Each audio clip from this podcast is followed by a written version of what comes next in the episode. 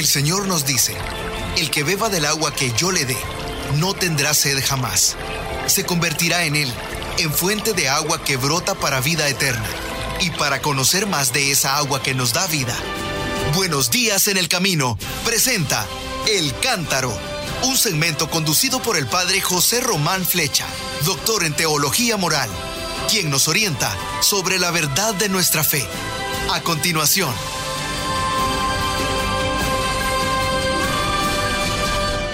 Mis queridos hermanos, queridas hermanas, así es, soy el padre José Román Flecha, sacerdote de la diócesis de León, y hoy les estoy hablando desde el monasterio de Sobrado de los Monjes, un lugar cerca de Santiago de Compostela, que todo el mundo ha oído hablar del Camino de Santiago. Y aquí estoy impartiendo cuatro días de clases a los jóvenes y a las jóvenes, monjes y monjas de la orden cisterciense procedentes de diversos lugares de España. Ellos siguen un curso que le llaman PREM, Plan Regional de Estudios Monásticos. Y de hecho, yo creo que ya otras cuatro veces, esta debe de ser la quinta vez en que estoy con ellos. Claro, algunos van terminando los estudios y ya no los tengo más. Pero ya cinco veces me han invitado a impartir estas clases y estoy muy contento de compartir con ellos lo poco o mucho que yo haya estudiado, explicado en otras ocasiones, aprendido de la experiencia y también de ustedes, porque también les he hablado de ustedes y de cosas que he aprendido de los hermanos y hermanas de esta parroquia virtual y virtuosa. Bueno, tras este prólogo, mis hermanos, nos corresponde, como hacemos los viernes, comentar brevemente, claro, las lecturas de este próximo domingo, que será el domingo trigésimo, que significa el 30, el domingo número 30 del tiempo ordinario. De nuevo, las lecturas van a hablar sobre la oración. La primera está tomada del libro del Sirácida, Jesús hijo de Sirac, por eso se llama así. También se le llama el libro del Eclesiástico y pertenece a los llamados libros sapienciales. Dice así el texto. El Señor es un Dios justo que no puede ser parcial. No es parcial contra el pobre. Escucha las súplicas del oprimido. No desoye los gritos del huérfano o los gritos de la viuda cuando repite su queja. Sus penas consiguen su favor y su grito alcanza las nubes. Los gritos del pobre atraviesan las nubes y hasta alcanzar a Dios no descansan. No ceja hasta que Dios le atiende, el que ora así. Y el juez justo le hace justicia. ¿Qué les ha parecido el texto? Palabra de Dios, te alabamos Señor. Se ve que el autor de este texto imagina la morada de Dios en un lugar lejano, pero localizable, ahí más arriba de las nubes. Y nos confiesa su creencia más firme. Según el autor de este texto, hasta Dios llega la súplica de las personas que lo invocan en su necesidad. Es importante. Los gritos del pobre atraviesan las nubes hasta alcanzar a Dios, no descansa y no ceja hasta que Dios le atiende. No ceja quiere decir no, no cesa, no lo abandona. El juez justo, que es Dios, claro, le hace justicia. ¿Se acuerdan de que ¿Se acuerdan que el domingo pasado ya se nos hablaba de un juez injusto, corrupto, que tenía tantas cosas que hacer que no quería escuchar a una viuda que le suplicaba? Bueno, pues volvemos ahora con la misma imagen, pero Dios no es como ese juez. Dios escucha y hace justicia. Como haciéndonos eco de esta misma convicción, también nosotros en la misa de este domingo mostraremos nuestra certeza. También nosotros estamos ciertos de que el Señor nos escucha. Y recitaremos algunos versículos del Salmo 33, que dice, bendigo al Señor en todo momento. Su alabanza está siempre en mi boca. Mi alma se gloría en el Señor. Que los humildes lo escuchen y se alegren porque el Señor se enfrenta con los malhechores para borrar de la tierra su memoria. Pero cuando uno grita, el Señor lo escucha. y lo libra de sus angustias. El Señor está cerca de los atribulados. El Señor salva a los abatidos. El Señor redime a sus siervos. Así que no será castigado quien se acoge a Él. Bueno, si ustedes están escuchando esta estación de radio, quiere decir que comparten también estos sentimientos. Que ustedes están seguros de que el Señor está cerca de los atribulados y salva a los abatidos. No me digan que no, sino por qué piden nuestras oraciones y nos manifiestan su dolor. Porque lo creen, porque creen que el Señor está cerca de los atribulados y salva a los abatidos. Hermoso texto tomado del Salmo 33. Y la segunda lectura la segunda, perdón, la segunda lectura la tomamos de la segunda carta de Pablo a Timoteo. La hemos leído durante tres domingos anteriores y este será el cuarto y último domingo en que la leamos por ahora. Dice Pablo a su querido discípulo Timoteo, querido hermano, yo estoy a punto de ser sacrificado y el momento de mi partida es inminente. He combatido bien mi combate He corrido hasta la meta, he mantenido la fe. Ahora me aguarda la corona merecida con la que el Señor juez justo me premiará en aquel día. Pero no solo a mí, sino a todos los que tienen amor a su venida. La primera vez que me defendí ante el tribunal, todos me abandonaron y nadie me asistió. Que Dios los perdone. Pero el Señor me ayudó y me dio fuerzas para anunciar íntegro el mensaje, de modo que lo oyeran todos los paganos. El Señor me libró de la boca del león y el Señor seguirá librándome de todo mal. Me salvará y me llevará a su reino del cielo. A Él la gloria por los siglos de los siglos. Amén. No me digan que no les ha conmovido este texto de San Pablo. Al final de su vida, el apóstol se muestra profundamente convencido de que el Señor es un juez justo. Sabiendo la importancia que tenían los juegos, los juegos sísmicos, los juegos nemeos, los juegos olímpicos en Grecia, escribe a los de Corinto diciendo, yo, yo he corrido, he corrido para llegar a la meta. Se compara con los atletas de las carreras. He corrido hasta la meta y he mantenido la fe. Así que, como se hacía con los atletas, ahora me espera la corona. Generalmente solía ser una corona de laurel, pero Pablo piensa en otra corona, la corona con la que el Señor, que es el juez justo, le premiará. Pero premiará también a los que vivan en la esperanza, aguardando la venida del Señor. Es un juez justo, dice. Por eso premiará con una corona de justicia, de triunfo, de gloria, a los que hayan aguardado con amor su misericordia y su venida, esa venida para juzgar a vivos y muertos. Hermoso. ¿Y el Evangelio? ¿No lo vamos a leer? Sí. Como sabemos, a lo largo del Evangelio, según San Lucas, cuya fiesta hemos celebrado el día 22 de octubre, de octubre día 22, no, día 20, 18, 18 bueno, a lo largo del Evangelio de Lucas se manifiesta una y otra vez la grandeza, la belleza y la necesidad de la oración. Tiene Lucas unas parábolas que no olvidaremos nunca, ¿verdad? La parábola del buen samaritano, por ejemplo, la parábola del hijo pródigo, pero también incluye la parábola del fariseo y el publicano. Con ella se nos indica el verdadero espíritu de la oración. Se encuentra en el Evangelio según San Lucas en el capítulo 18, versículos 9 al 14.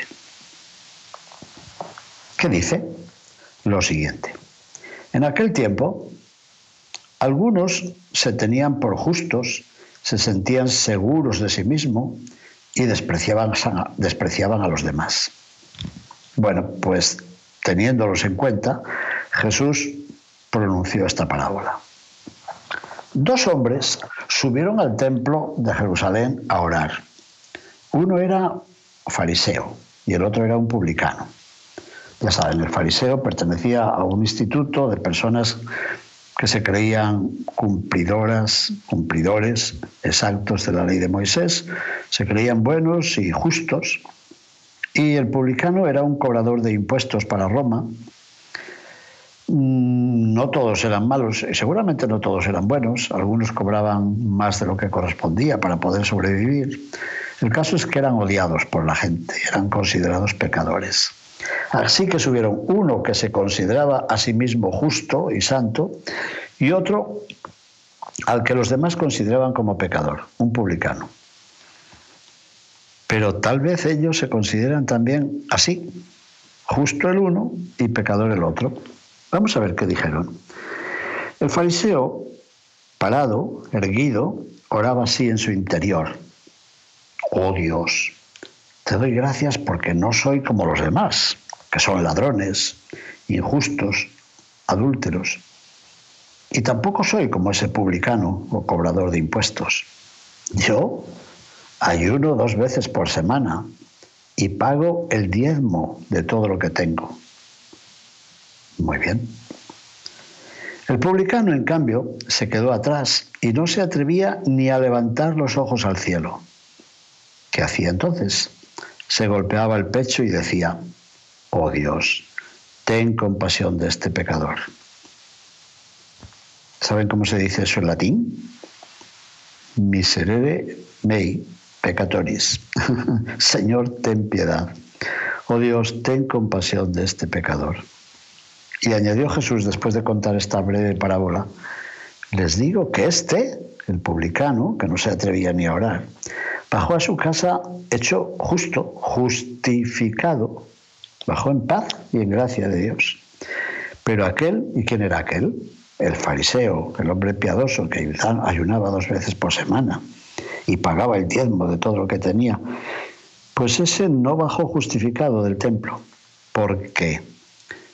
Ya lo saben, porque todo el que se enaltece será humillado y el que se humilla será enaltecido.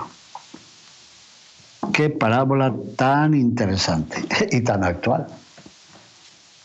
Yo digo que nos indica el verdadero espíritu de la oración. A ver, vamos a desmenuzarla un poquito.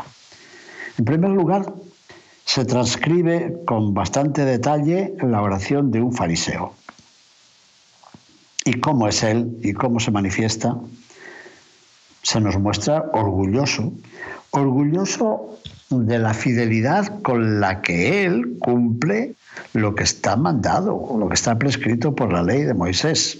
No solo, se pasa un poco, como dicen ahora los jóvenes.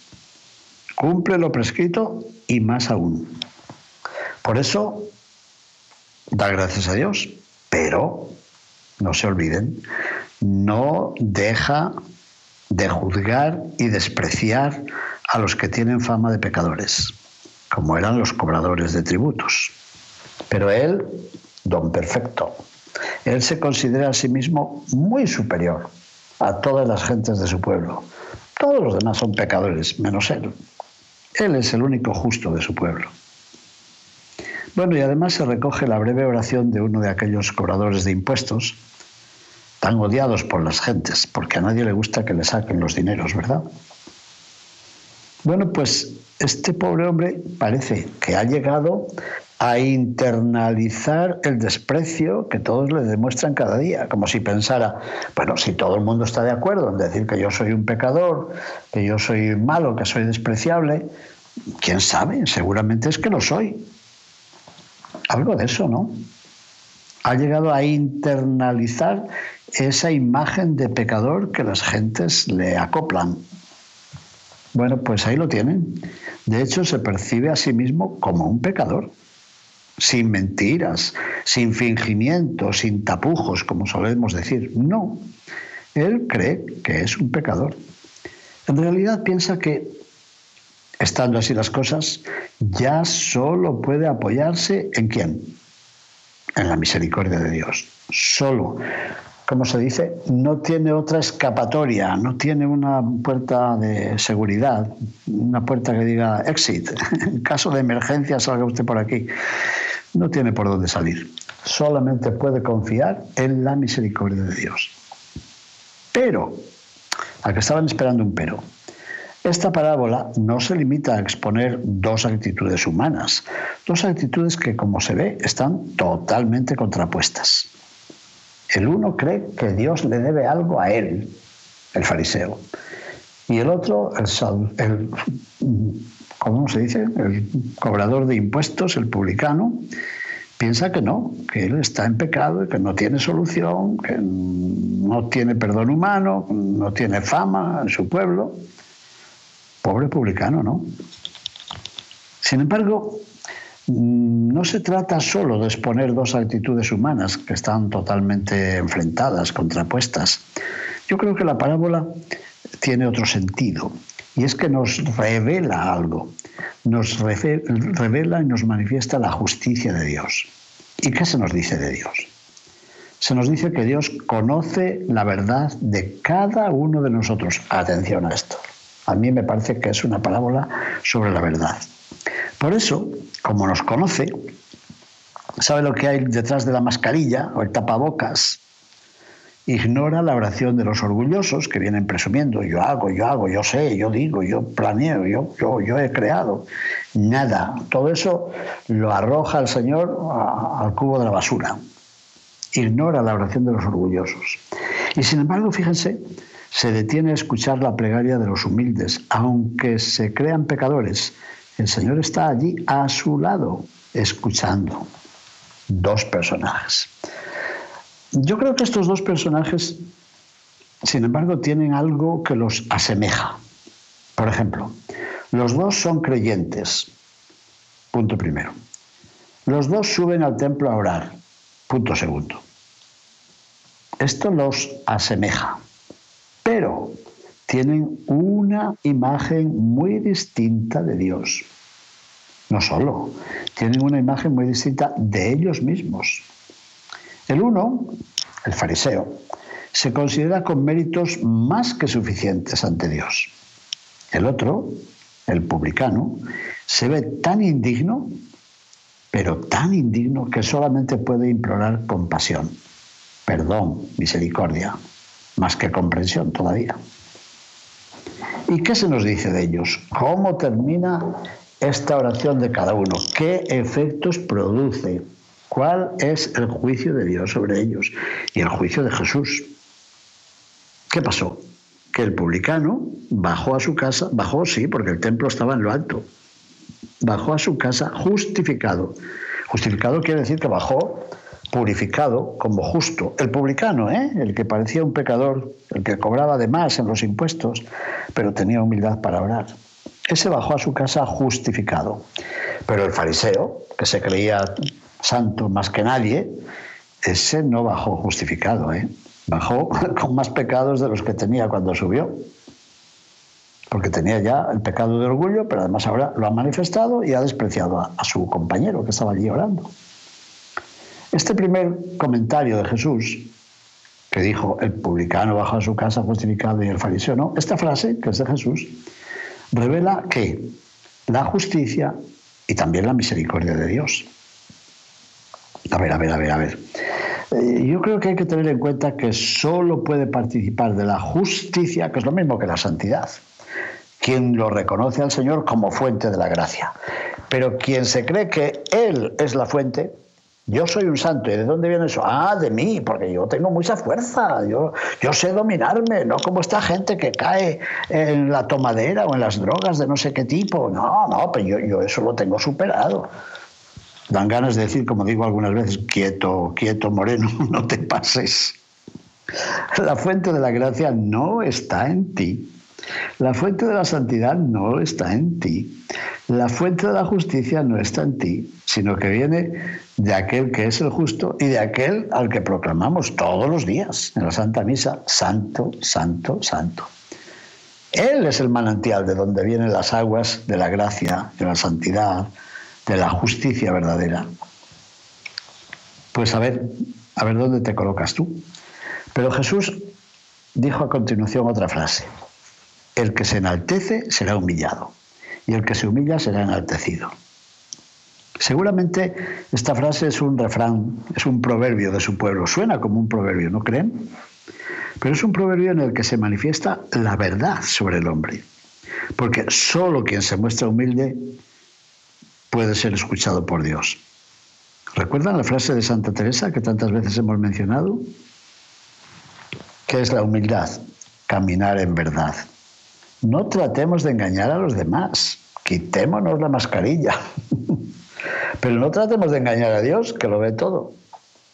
Y la otra cosa, no trate usted de engañarse a sí mismo o a sí misma. No trate yo de engañarme a mí mismo. ¿Para qué me sirve? Solo quien es humilde, solo quien camina en la verdad, puede ser escuchado por Dios. Bueno, pues para este domingo he compuesto una oración que ya he enviado a sacerdotes, a diáconos, a mucha gente que me pide mis, pobres escritos. No voy a enorgullecerme yo de ellos tampoco, porque si no, lo que estoy diciendo no serviría para nada, ¿no creen? Bueno, pues esta oración trata de llevar ante el Señor lo que el Evangelio nos ha dicho. Y esta vez escribí esto. Oh Dios, ten compasión de este pecador Padre nuestro que estás en el cielo, muchas veces nos preguntamos cuál será la oración más perfecta. O tal vez nuestro egoísmo nos lleve a preguntarnos cuál será la oración más eficaz. Bueno, en un caso o en otro, se puede manifestar ese orgullo nuestro que deseamos encubrir con un deseo de perfección. Ya ves, Señor, que en el Evangelio se nos dice que la oración del publicano fue más perfecta que la oración del fariseo. Evidentemente, la perfección de la plegaria no depende tanto de la forma o de la belleza del texto como de la humildad del que la pronuncia. Así que la belleza no está en la oración, sino en el orante. Eso lo añado yo ahora. ¿eh? Sigo con mi oración. la oración es auténtica cuando revela eso, la honda verdad del ser humano, la sinceridad con la que se dirige a Dios. Miren, el fariseo se engaña a sí mismo al dar a entender que su pretendida bondad se debe a sus propias fuerzas. ¿Y el publicano? El publicano, en cambio, reconoce y confiesa que no tiene motivos, no tiene motivos suficientes para defenderse ante Dios. Por eso ¿Qué va a hacer? No puede justificarse a sí mismo. Sabe, Señor, que eres tú quien nos hace justos. Qué hermosa frase. Oh Dios, ten compasión de este pecador.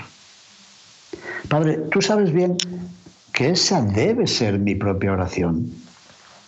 Mis manos no están limpias y mi corazón guarda demasiados rincones oscuros, ¿no? Así es. No tengo motivos para presentarme ante ti presumiendo de mi inocencia. No. Padre nuestro, los hijos nos equivocamos muchas veces, sobre todo cuando tratamos de presentar ante nuestros padres una realidad que no responde a nuestra propia verdad. Si a veces el cariño lleva a nuestros padres a disculpar nuestros errores, Tú, oh Padre, eres el único que puedes perdonar nuestros pecados. Pues bien, hoy, hoy te suplico que tengas piedad de mí, que soy tu Hijo. Necesito que tu misericordia se manifieste en eso, en crear en mí un corazón nuevo. Oh Dios, ten compasión de este pecador. Qué hermosa oración. Qué hermosa jaculatoria, como nos decía el Papa hace unos días, que aprendamos a orar con jaculatorias, con oraciones breves y punzantes. Miren, mira Padre, con la ayuda de tu gracia, esta ha de ser mi oración más sincera. Oh Dios, ten compasión de este pecador. Solo con una confesión semejante puedo manifestar ante ti mi verdad más profunda y mi mejor deseo. Padre, yo sé que me escucharás porque tú eres mi Padre. Esto te pido y te suplico por intercesión de Jesús, nuestro hermano y Señor, que vive y reina por los siglos de los siglos. Amén. Muchísimas gracias, mis hermanos. Bendiciones desde este monasterio de Sobrado de los Monjes en la provincia de A Coruña, en Galicia, España. Gracias. Buenos días en el camino presentó El Cántaro con el padre José Román Flecha. Esperamos que hayas disfrutado de este mensaje producido por El Sembrador. Si resides en Los Ángeles y a sus alrededores, recuerda que puedes ver la programación de ESNE las 24 horas al día a través de la señal abierta digital en Canal 56.2 y por la radio. También nos puedes escuchar y ver por medio de la aplicación ESNE en tu celular. Búscanos en las redes sociales y en nuestro canal de YouTube como Noel Díaz ESNE. No te pierdas la gran variedad de mensajes y artículos religiosos para el crecimiento de tu vida espiritual. El número de nuestras oficinas es el 773-777-7773 y puedes visitarnos por internet a elsembrador.org. El Sembrador Nueva Evangelización Gracias por ser parte de esta gran familia. ¿Sabías que? La 540M en Salinas, California es la primera estación de ESNE, con programación 100% católica, totalmente en inglés, y la gran noticia es que la puedes escuchar en cualquier parte del mundo, a través de la página jesusthesower.com y de la aplicación ESNE. Pasa la voz a tus hijos, amigos y familiares que se comuniquen mejor en inglés para que reciban el mensaje de la palabra de Dios.